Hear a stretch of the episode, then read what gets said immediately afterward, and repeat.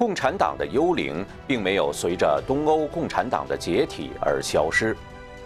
第十八章：魔鬼安排下中共的全球野心上，第二部分。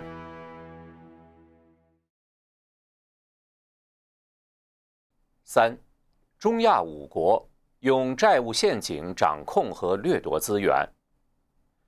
随着苏联的解体，中共开始努力建立并加强与哈萨克、吉尔吉斯坦、塔吉克斯坦、土库曼斯坦以及乌兹别克斯坦等中亚国家的关系。中国在中亚地区的战略目标涵盖几个层面。首先，该地区是中共在陆地向西扩展的必经之地，并且中共在为货物进出中国的运输铺设基础设施的同时。可以进一步扩展在中亚地区的商业利益。其次，是在该地区攫取自然资源，其中包括煤、石油、天然气和贵金属。第三，中亚国家在地缘和文化上靠近新疆，对该地区的控制可以强化对新疆少数民族的控制。虽然中共未明说要主宰中亚，但事实上。中共如今已经成为该地区最有影响力的角色。总部设在布鲁塞尔的智库国际危机小组2013年公布的一份报告指出，中共在中亚的动荡不安中快速成长为该地区占主导地位的经济角色。北京把中亚视为原材料和能源基地，以及其低廉消费品的市场。中共也向中亚注入数亿美元的援助及投资，名义上是要促进新疆自治区的稳定。如今，一个巨大的公路、铁路、空运、通信和油气管道网络已经将中国与中亚紧密地联系在一起。中国道路与桥梁公司及其他承包商已经担负了该地区高速公路、铁路和电力传输的建设。在世界最险恶的一些地形上铺路，并为运送中国商品到欧洲、中东和巴基斯坦及伊朗港口而建设新道路。从1992年中国与中亚五国建立外交关系到2012年的二十年间，中国与该地区的贸易总额已增加了一百倍。中共在中亚地区倡导以国家为主导、信贷推动的。基础设施项目重大投资计划，有学者推测，它可能成为一种新的国际秩序的基础。中国将在这种秩序中发挥主导作用。从这个意义上说，中亚是中国外交政策新思想的实验场。目前，北京倾向于支持该地区腐败的独裁者，且其不透明的投资计划被认为只对一小部分精英有益。国际危机小组的报告指，每个中亚政权都脆弱腐败，并为社会经济问题所困扰。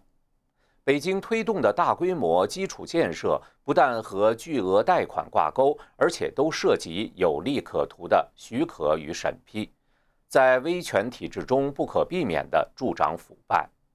以乌兹别克斯坦为例。该国1991年独立之后，就一直由原乌兹别克共产党中央委员会第一书记卡里莫夫掌权任总统，至其2016年去世前，威权统治长达四分之一世纪之久。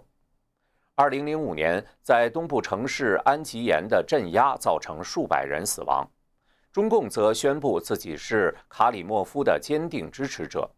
一如既往地支持乌兹别克斯坦及本地区各国为维护国家和地区安全与稳定所做的努力。中亚国家自身脆弱的经济结构，加上向中共大笔举债进行基础建设，导致这些国家被债务陷阱套住。土库曼斯坦面临惨重的经济危机，通胀率达百分之三百，失业率飙升至百分之五十。商品短缺，同时腐败丛生。这个中亚威权政府百分之七十的收入来自天然气出口，而北京目前为其天然气的唯一买家。北京同时也是其九十亿美元巨额外债占二零一八年 GDP 的百分之三十的最大债权人。土库曼斯坦可能不得不将天然气田交给中国以偿还债务。不夸张地说，该国经济命脉已掌控在中共手中。在塔吉克，因向中共贷款兴建发电厂，致使其欠下三亿美元债务而无力偿还，该国已将一座金矿开采权交给中共抵债。吉尔吉斯斯坦经济也岌岌可危，大规模基础建设造成吉尔吉斯欠北京大笔债务。吉尔吉斯很可能会将其部分自然资源转让给后者抵债。该国还和华为与中兴合作建设数字通讯设施，加强政府监控。这同时也为中共留下方便的后门。北京利用苏联解体后留下的权力真空，进入哈萨克斯坦能源领域。哈萨克斯坦的整个经济基于生产原油，以美元出售。并用这些美元购买廉价的中国产品。除采掘业外，这个国家工业基础薄弱，大量中国廉价商品涌入，使得本来不堪一击的哈萨克斯坦的原有工业彻底下跪。中共在中亚地区扩张的另一个动机是借此加强打击其境内新疆维吾尔族异议人士。中共牵头的上海合作组织的章程。允许嫌犯在成员国之间引渡，成员国可以派出他们的人员到其他成员国进行调查。中共借此将打压维吾尔人的行动扩展到境外，跨国将境外流亡的异议维吾尔人抓捕回来。四，打造支点国家，不顾道德抢占资源。中共的大周边战略实施过程中，采用了优先打造支点国家，然后以点带面，达到整个区域的战略目标。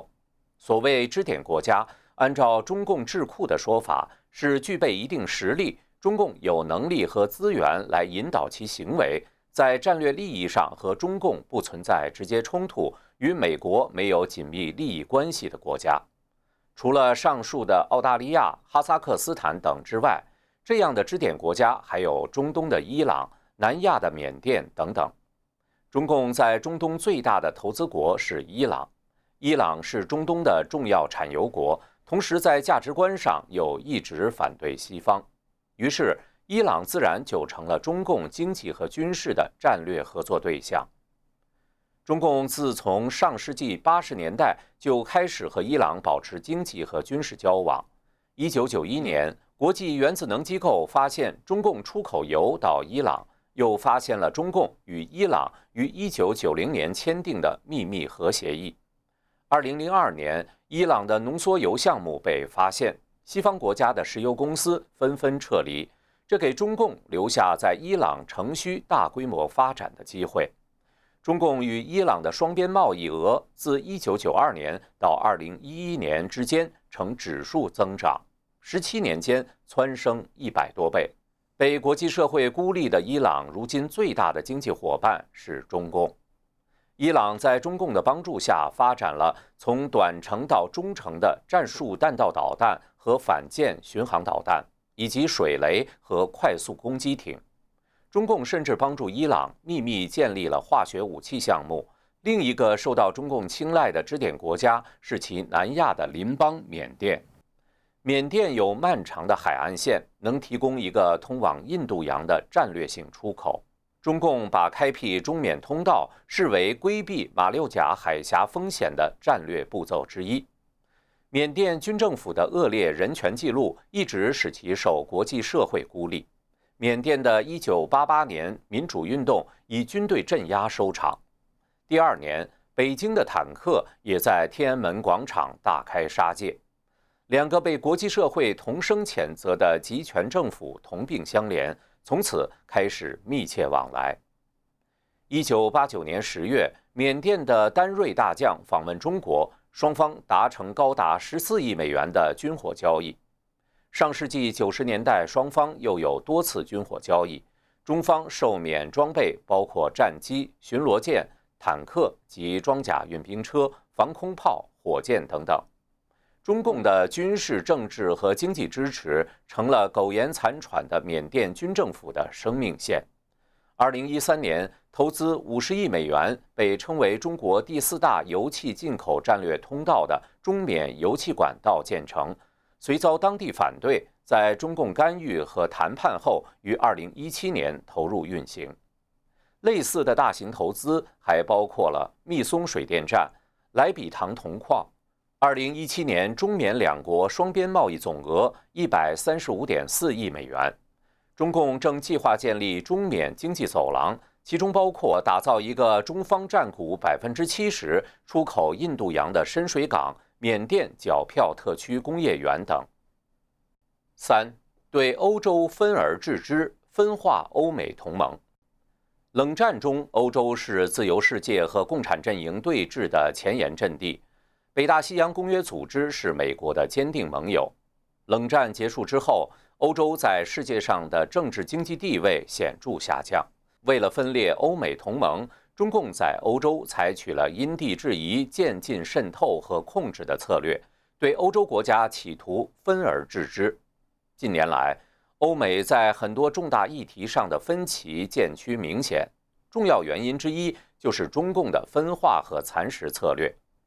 二零零八年金融危机之后，针对欧洲内部的弱国急需外资的弱点，中共乘虚而入，对这些国家注入大笔资金，换取他们在国际法和人权等议题上的妥协。中共用这种方式制造和扩大欧盟国家内部的裂痕，从中渔利。被中共瞄准的弱国包括希腊、西班牙、葡萄牙、匈牙利等。希腊发生主权债务危机之后，中共趁机大举投资希腊，用金钱换取政治影响力，并通过希腊把影响力发挥到欧洲。数年之内。中共已获得希腊最大港口比雷埃夫斯港二三号集装箱码头三十五年的特许经营权，并接管重要转运枢纽比雷埃夫斯港。二零一七年五月，中国和希腊签署三年行动计划，涵盖铁路、港口、机场网络建设、电力能源网络及发电厂投资等。中共的投资已经得到政治上的回报。二零一六年后，作为欧盟成员国的希腊多次反对欧盟针对中共政策和人权的批评议案，造成这些声明流产。二零一七年八月，《纽约时报》一篇评论说，希腊已开始投身于自己最热心的地缘政治野心最大的追求者中国的怀抱。二零一二年，中共发起与中欧、东欧十六国的地区合作框架“十六加一”合作。匈牙利是首批加入“十六加一”合作机制的国家，也是第一个与中国签署“一带一路”协议的欧洲国家。二零一七年，中国和匈牙利的双边贸易额突破一百亿美元。与希腊一样，匈牙利也多次反对欧盟对中共人权状况的批评。捷克总统雇佣中国富商做自己的顾问，高调地与达赖喇嘛保持距离。包括在该框架之内的十六个国家，其中有十一个是欧盟国家，五个为非欧盟国家。中共别有用心地提出这个地区协作的新模式，分化欧盟的意图明显。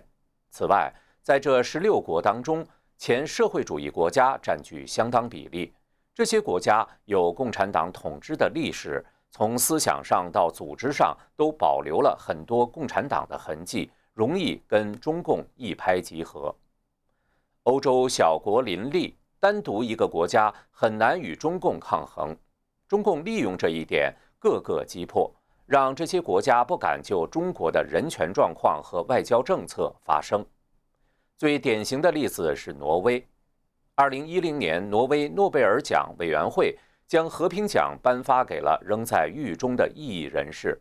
中共迅速对该国采取报复行动，为挪威向中国出口三文鱼设置重重障碍，在其他方面也多方刁难。六年后，两国关系正常化，但挪威开始在中国人权方面保持沉默。传统的西欧强国也感受到中共不断扩大的影响力。中共对德国的直接投资从2010年开始大幅增长。二零一六年和二零一七年，中国都是德国最大的交易伙伴。二零一六年，有五十六家德国企业被来自中国内地和香港的投资者并购，投资额高达一百一十亿欧元。这种并购使中国企业得以迅速进入市场或获得西方先进技术、品牌和其他资产。美国胡佛研究所二零一八年发表的报告称之为“中共的武器化投资”。德国西部的工业城市杜伊斯堡成为中共“一带一路”的欧洲中转站，每周三十列满载中国货物的列车来到该城市，再从这里分别运输到其他国家。该市市长说：“杜伊斯堡是德国的中国城。”对于法国，中共长期以来一直采用采购外交，如。中共党魁江泽民一九九九年访法时，送了法国一笔价值一百五十亿法郎的大买卖，购买了近三十架空中客车工业公司的飞机，由此得到法国政府对中共加入世贸组织的支持。法国成为中共天安门广场大屠杀之后第一个与中共建立全面战略伙伴关系的西方国家。当时的法国总统是西方第一位。反对在日内瓦人权会议上批评中共，第一个力主解除欧盟对华武器禁运、为中共唱颂歌的西方政府首脑。此外，中共很早就在法国开始了中国文化周活动，规模浩大，实至世界文化之名都受中共的意识形态。传统欧洲强国美国的重要盟友英国是中共觊觎的重点之一。二零一六年九月十五日，英国政府正式批准中国与法国财团合资的新克利角 C 机组核电项目动工。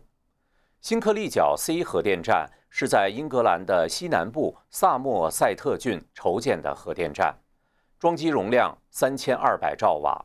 该项目遭到含工程师、物理学家、环保人士、中国问题专家、商业分析师等在内的专家的严厉批评。尤其是指其给英国国家安全带来巨大隐患。特蕾莎梅的前幕僚长尼克提摩西指出，安全专家担心中国人可以利用他们的角色在电脑系统中建立弱点，这将使他们能够随意关闭英国的能源生产。英国卫报指，这个世界上最昂贵的电厂是个可怕的交易，与在世界上其他国家一样。中共政府在欧洲扩大影响力的活动无孔不入、多种多样，如收购欧洲高科技公司、控股重要港口、收买退休政要替中共站台、渗透大学、智库、研究所、笼络汉学家替中共唱赞歌等等，不一而足。中共政府的对外宣传工具《中国日报》。每月在英国历史悠久的大报《每日电讯报》上加入一次插页，登载给中共政权涂脂抹粉的文章。为此，中共付给《每日电讯报》的费用高达每年七十五万英镑。中共在欧洲的活动引起了研究者的极大疑虑。欧洲著名智库全球公共政策研究所二零一八年发表研究报告。揭露中共在欧洲的渗透活动。该报告指出，中共拥有全方位的、灵活的政治影响力工具，主要涵盖三个方面：政治与经济精英、媒体与公共舆论、公民社会与学术界。中共严格限制外国思想、机构和资金的进入，而欧洲门户大开，中共却利用这一点实现自己的政治图谋。该报告指出，这种不对称政治关系的后果已经在欧洲显现。欧洲国家开始调整政策，讨好中共。欧洲国家和某些邻国甚至不惜损害本国利益，采纳中共的说辞和立场。欧盟的统一受到中共分而治之的策略的威胁，尤其是在自由价值和人权保护方面。而欧盟内部的一些人士。或者为了从中共那里取得经费，或者为了在全球范围内获得认同，也自愿配合中共宣扬其价值观，维护中共的利益。除了政治、经济和文化上的渗透以外，中共还在欧洲进行各种间谍活动。二零一八年十月二十二日，法国《费加罗报》以《费加罗报》揭露中国针对法国的间谍计划为总标题，通过独家系列专题报道，揭示了中共在法国的各种间谍手法。中共为了渗透法国政经战略领域，通过职场社交网站，特别是领英 （LinkedIn） 招募法国人，为其提供情报，事态十分严重。报道说，这些真实案例只是中共在法国运作的间谍行动的冰山一角。中共的目的是大规模掠夺法国国家内部和经济财产的敏感资料。同样的间谍活动在德国也出现了。四，殖民非洲，输出中国模式。二战后，非洲国家纷纷从殖民地走向独立，伴随着西方向中国的技术和资金转移，非洲开始失去了来自西方国家的关注，而中共在得到西方输血壮大的同时，对非洲的蚕食却逐步发展。中共的势力开始替代原来西方宗主国在非洲的布局，渗透到非洲的政经生活各个层面。中共一方面用发展中国家的名义来拉拢非洲国家搞统一战线，在联合国与美国等自由国家对抗；另一方面则不断通过经济收买和军事援助等手段操纵非洲政府和反对派，左右非洲国家的运作，同时。对非洲输出中共模式和价值观。中共控制的中国进出口银行在2001年至2010年间，向非洲国家提供了627亿美元的贷款。这些贷款利息相对低，表面上看不附带任何政治条件，而且相对不考虑投资风险。但因为很多贷款的抵押品是自然资源。中共由此获得大量自然资源的开采权。二零零三年，中国进出口银行向安哥拉提供的贷款由石油担保，被称为“安哥拉模式”。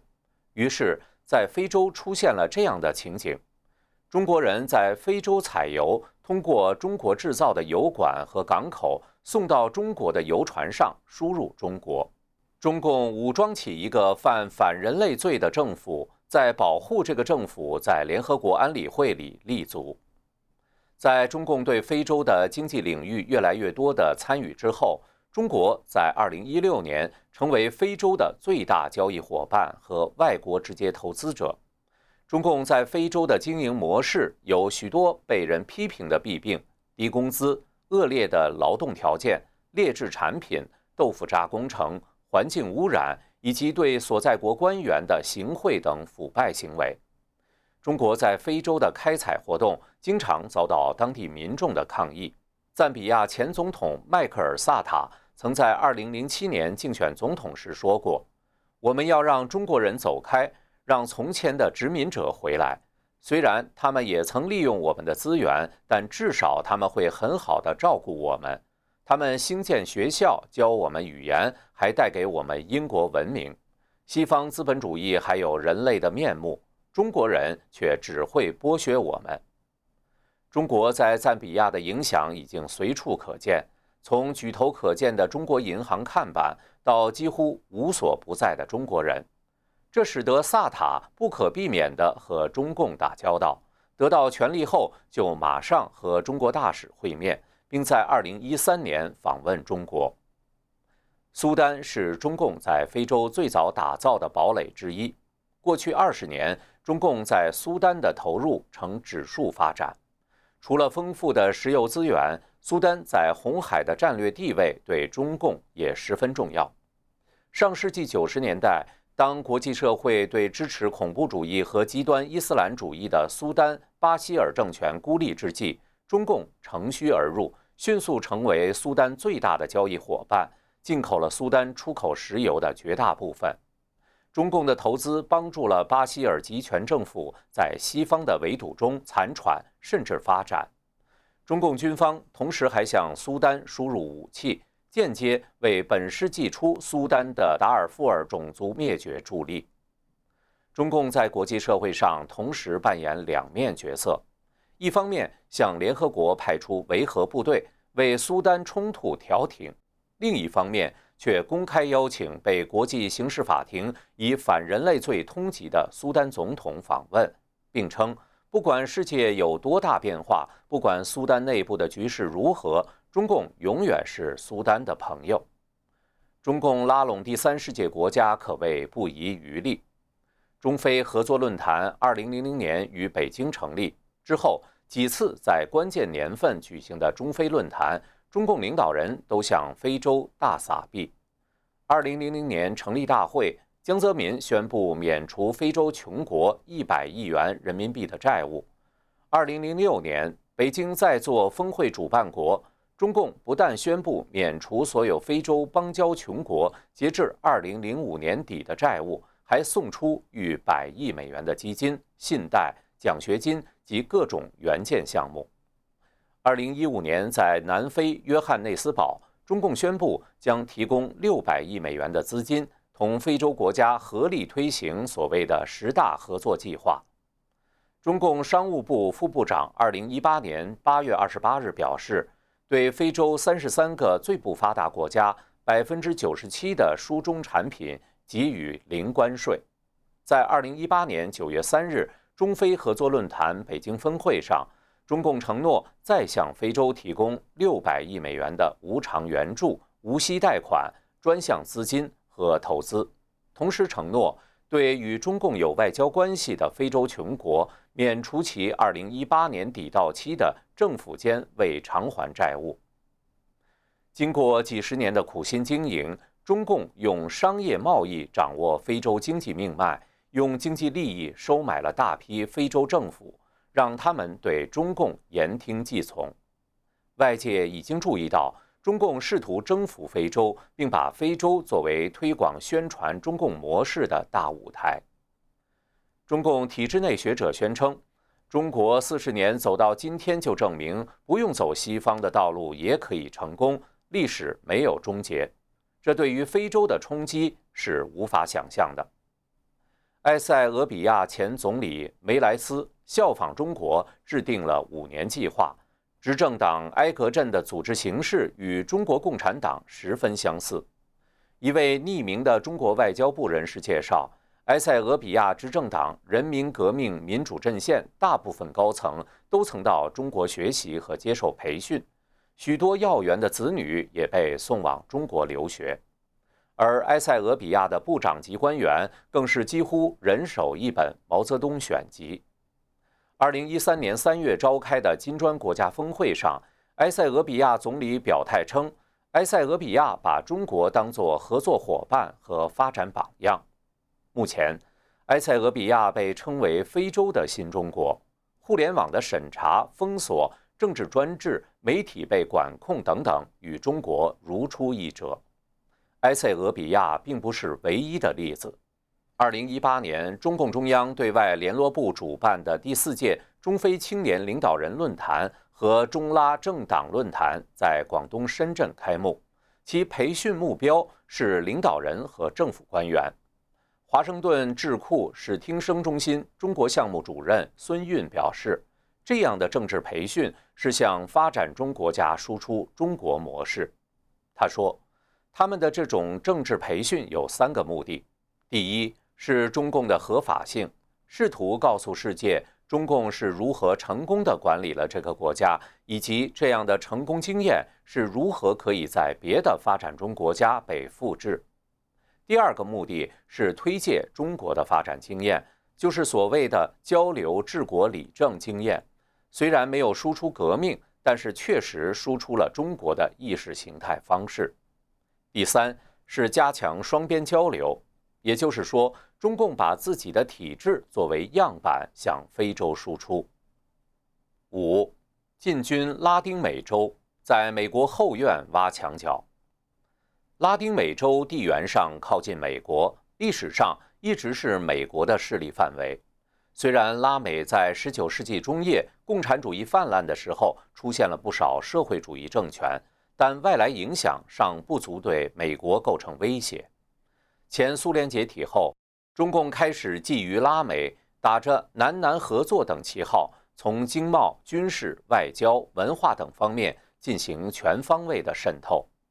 拉丁美洲许多国家，如委内瑞拉、古巴、厄瓜多尔、玻利维亚等，在政治上存在强烈反美的立场。中共充分利用这点，跨洋过海，把手伸到这里，挑拨他们跟美国的关系，助长那些国家的反美倾向。这样一方面既可以削弱美国在该地区的优势，另一方面可以自由进出美国的后院，扶持拉美的社会主义政权，为长期与美国抗衡、实施中共的全球野心做准备。可以毫不夸张地说。中共对拉美的渗透和影响力已经远远超出了当年的苏联。中共首先通过外贸和投资扩大在拉美的影响力。根据美国智库布鲁金斯研究所的报告，2000年中国对拉美的贸易只有一百二十亿美金，到了2013年已经达到了两千六百亿，增长了二十多倍。2008年之前。中国的贷款承诺不超过十亿美元，而在二零一零年达到三百七十亿。中国承诺从二零零五年到二零一六年间向拉美提供一千四百一十亿美元的贷款。中国的贷款目前已经超过了来自世界银行和泛美开发银行的贷款总额。与此同时，中共承诺到二零二五年将向拉美提供。两千五百亿美元的直接投资，中国与拉美的双边贸易将达到五千亿美元。拉丁美洲是目前中国投资的第二大目的地，仅次于亚洲。对相当多南美国家来说，中国已经成为他们最重要的出口国。中国是拉丁美洲三个最大经济体——巴西、智利和秘鲁的第一大出口市场。是阿根廷、哥斯达黎加及古巴的第二大出口市场。从厄瓜多尔的公路建设到巴拿马的港口项目，再到连接智利与中国的光纤，中国在整个拉美地区的影响已相当显著。中共一直致力于把拉美变成自己的资源基地，如宝钢在巴西有巨额投资，首钢控制了秘鲁的铁矿。中共还对厄瓜多尔的石油、委内瑞拉的燃料与金矿表现出极大的兴趣。中共大量投资拉美的基础设施，在阿根廷，中共承诺在运输粮食的港口投资两千五百万美元；在阿根廷和智利之间的公路方面投资二点五亿美元。军事上，中共对拉美的渗透正在一步步扩大和深入。中美经济与安全小组的研究员威尔逊发现，中共对拉美从2000年前的低端军售发展到后来的高端军售，到2010年达到一亿美元销售额。尤其在2004年之后，中共对拉美军售大幅上升，而这些军售的对象都是具有反美倾向的政权，如委内瑞拉。这个阶段同时伴随着军事训练方面的合作。二零一五年在北京召开的中阿双边峰会，其协议内容如果得以实施，将意味着两国的军事合作达到一个新的阶段。这包括先进高端产品的合作生产，协助中共在其境内建立首个南半球宇航器深空测控跟踪站，以及在阿根廷空军部署中国制造的战斗机。总额达到五亿至十亿，超过中共二零一四年对拉美地区的一点三亿的军售总和。中共与拉美的外交、经济、文化和军事联系迅速发展。中共二零一五年的军事白皮书要求中共军队积极参与地区和全球的安全合作，以有效地保证中共的海外利益。外交上，由于中共的拉拢和威胁。巴拿马、多明尼加及萨尔瓦多等一些与中华民国有邦交的国家或地区，选择与中华民国断交，转而投向中共的怀抱。巴拿马2017年6月宣布与中共建交，终止与中华民国超过一个世纪的外交关系。中共三年前就积极筹划投资巴拿马基础建设，如港口、铁路、公路，投资金额高达七千六百亿台币。中共已经获得在全球具有重要战略意义的巴拿马运河两端的控制权，有可能影响到美国后院。中共还在萨尔瓦多联合港投资将近三百亿美金。美国驻萨尔瓦多大使马尼斯二零一八年七月曾在萨尔瓦多《今日报》上提醒，中共在联合港的投资具有军事目的，并企图扩张在此地的影响力，必须密切留意。文化方面，中共在拉美和加勒比地区建立孔子学院三十九所，设立孔子课堂十一所，学员超过五万人。而孔子学院被认为是中共的间谍机构，打着中国传统文化的幌子，输出中共的党文化和意识形态，给世界洗脑。中共在拉美的广泛渗透，对美国是一个严重的威胁。中共可以利用那些国家对中国市场投资和军事的依赖，来控制那些国家的政策，把他们拉入自己的势力范围，与美国对抗。其兴建的运河、港口、铁路以及通讯设施，未来都将成为中共扩张、建立全球霸权的重要工具。六，中共的军事野心。二零一八年珠海航展上。首次亮相的彩虹七型无人战机令军事专家瞩目。彩虹系列战机代表中共无人战机的后发优势。大批彩虹四型无人机已经占据了从约旦、伊拉克到土库曼斯坦、巴基斯坦等一大批国家的军火市场，因为这些国家受限于西方军售管制，而无法从美国购买无人战机。最新的彩虹七型。在某些方面的配置直追美方最先进的 X 四七 B。观察家注意到，最新的彩虹七型在未试飞的情况下就急于在珠海航展上亮相。航展中醒目地展示出空机信息系统模拟作战片段，模拟的假想敌为美国。这些都清楚表露出中共与美国争霸的野心。近年来，随着中共军力的发展，其野心也越来越张扬。早在2009年就发生美国海军海测船“无懈号”在南中国海进行海测任务时，遭中共船只尾随与骚扰。随后，在黄海国际水域发生类似事件，美国海洋监测船“胜利号”被中共船只骚扰，在大雾条件下，中共船只多次逼近，甚至。贴近到双方只有三十码间距，造成胜利号不得不停止原航向，避免相撞。最近的例子发生在二零一八年九月，美国导弹驱逐舰迪凯特号在南中国海遭中共军舰进逼，中共军舰在距离美国军舰前方约四十五码（约四十一公尺）处从前方横穿，迪凯特号被迫采取技术性闪避。事实上，中共的军事野心有着长远的谋划。中共军队的战略思想是从陆上强权同时走向海上争霸，最终形成海陆霸权。一九八零年，中共明确将积极防御作为战略方针，着眼于大规模国土防御作战，仍以苏军为主要作战对象。二零一三年，中共提出前沿防卫。把第一线推出中国国境，向外扩张，开始提出积极进攻的战略理论，提出把战略进攻作为积极防御的重要作战类型。二零一五年，中共军事理论家、超限战作者提出“一带一路”，要求陆军具有远征能力，认为中国陆军必须飞起来，必须实现陆军航空化，这意味着整个中国陆军的一场革命。“一带一路”就是国家利益和需求对中国军队改革的一个巨大牵引，这预示了中共通过军事手段成为大陆强权的思路。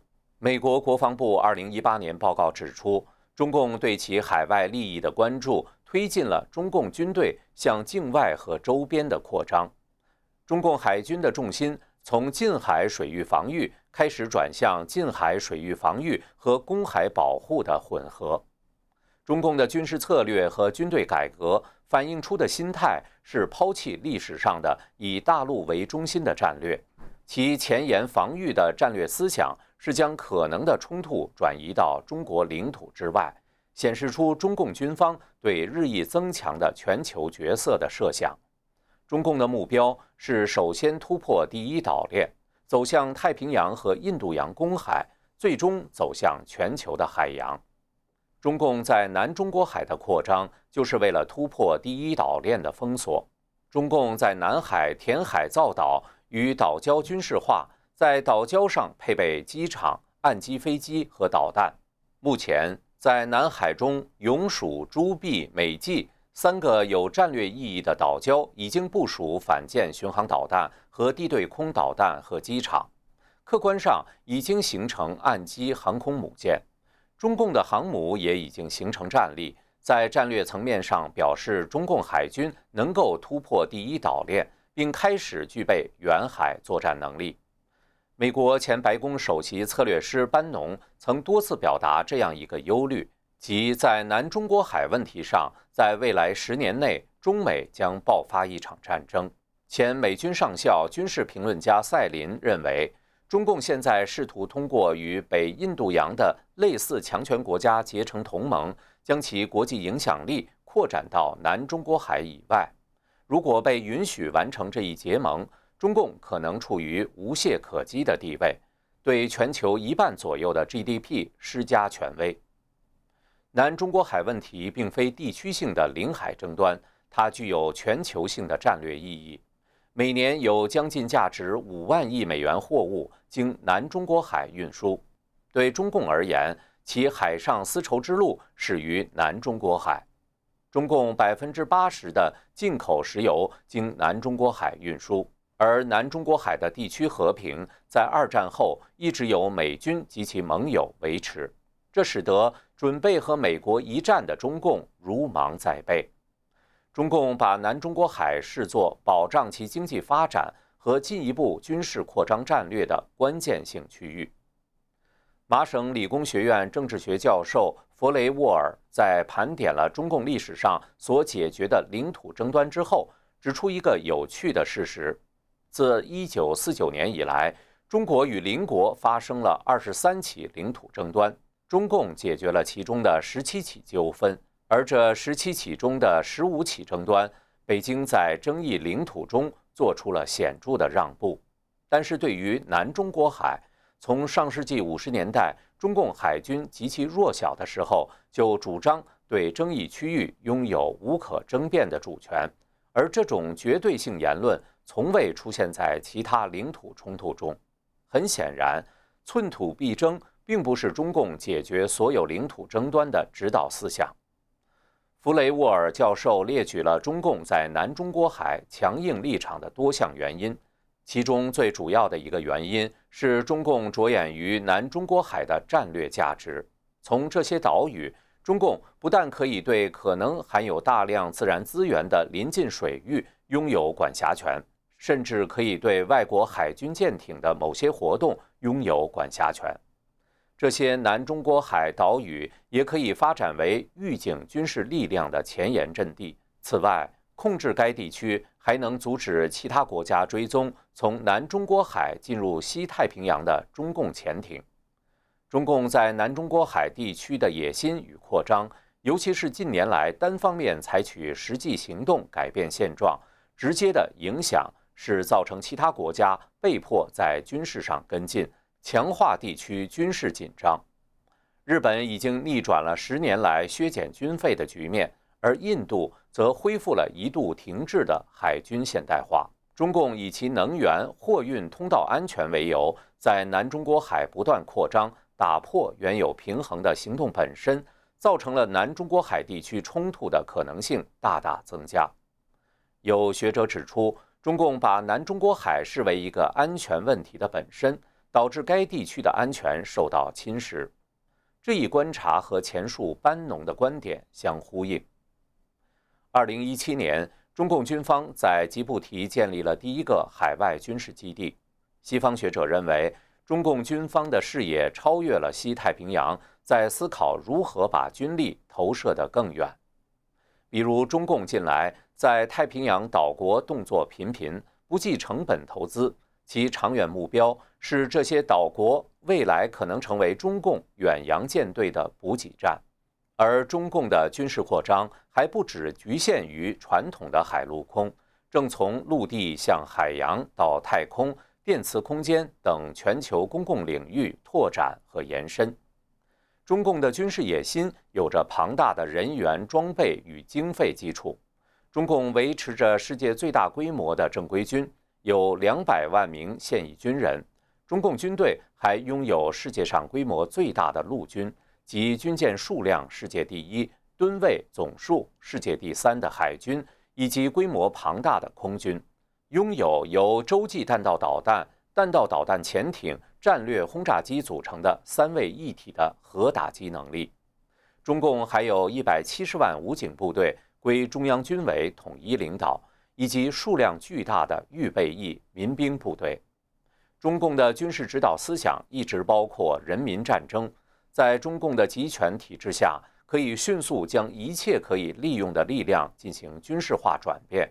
这意味着为数众多的海外华人和本土的十几亿人作为民兵，在必要的时刻都可以被中共挟持，成为军事力量。中国经济总量在一九九七年至二零零七年间快速增加，中共凭借经济力量快速扩充军备，升级武库。据估计，到2020年，中共陆军将拥有五千辆现代化主战坦克，海军将拥有至少两艘航母，空军战斗机百分之九十为第四代，甚至开始拥有第五代战斗机。从2008年到2017年，中共国防预算平均每年增长百分之六，2017年达到一千五百四十三亿美元，位居世界第二。而外界估计，中共的实际军费是官方公布的两倍。不仅如此，共军的军力不完全反映在军费上，因为其实际军费高于公开数字。而且，中共可以无偿征用很多民用设施和人力，整个工业体系都可以服务于战争的需要。这意味着其真正的军事装备能力远远超过官方数据以及外界通常的估算。中共将于二零二零年底前建成由三十多颗北斗导航卫星组成的全球系统，具备全球 GPS 军事定位能力。彩虹系列军用无人机的大规模量产，为中共提供更多战术考虑。比如，针对台海布局，中共有可能通过无人战机机海战术取得优势。大量的无人飞机在卫星和人工智能的控制下形成集群。将易于发挥其数量和低成本优势，在局部形成非对称战争事态。在珠海航展上高调亮相的隐形战机歼二十，被称是美国 F 二十二的翻版。歼三十一与 F 三十五长得非常像，这些都展现出中共在新一代战机上正在缩短与美国的差距。此外，中共使用各种间谍战。在技术上赶超美国，百分之九十的对美国网络的间谍行为来自中国。中共网络渗透到美国大公司和军方，盗取那些他们自己无法研发的技术和知识。中共无人机技术就是从美国盗取的。在战术上，中共热衷于不对称作战能力。美国印度洋太平洋司令部新任指挥官菲利普 ·S。大卫森海军上将把中国描述为一个实力相当的竞争对手。中国不是靠以武器对武器的火力匹配，而是通过建设关键性的不对称能力，包括用反舰导弹和在潜艇战中的能力来赶超美国。他警告，不能保证美国在一场与中国的未来冲突中能获胜。中共靠其研发的东风二十一 D 导弹。进行类似狙击手模式的对抗。二零一八年，中共公开展出陆基鹰击十二 B 超音速反舰导弹，被称为“航母杀手”。它在西太平洋画出了一块半径达五百五十公里的美军航母死亡禁区，可以通过采用超低空突防的火力饱和模式打击美军航母战斗群。这些导弹成为中共反介入区域拒止的重要军事手段。中共在其军事力量扩大之后，不断武装世界上的独裁腐败政权，如朝鲜、中东的流氓政权等。一方面扩大其军事同盟，另一方面分散和削弱美国的军事力量。中共在全球散播仇美言论，鼓动反美情绪，也很容易使中共与那些反美政权联合，实现其霸权野心。同时，中共鼓吹超限战等恐怖主义军事理论，开始鼓吹战争必要。战争离我们不远，它是中华世纪的产婆。暴力恐怖神圣，侵略有理。中共国防大学防卫学院院长朱成虎公开扬言：如果美国介入台海战事，中方将首先使用核武，令美国数百城市夷为平地。即使中国西安以东遭到摧毁，亦在所不惜。就是中共野心的一次公开展示，也是对国际社会反应的一次试探。必须强调指出的是，中共的军事服从于政治，中共的军事野心只是其整体野心的一小部分。中共的意图是以经济和军事为后盾，把共产主义意识形态强加于全球。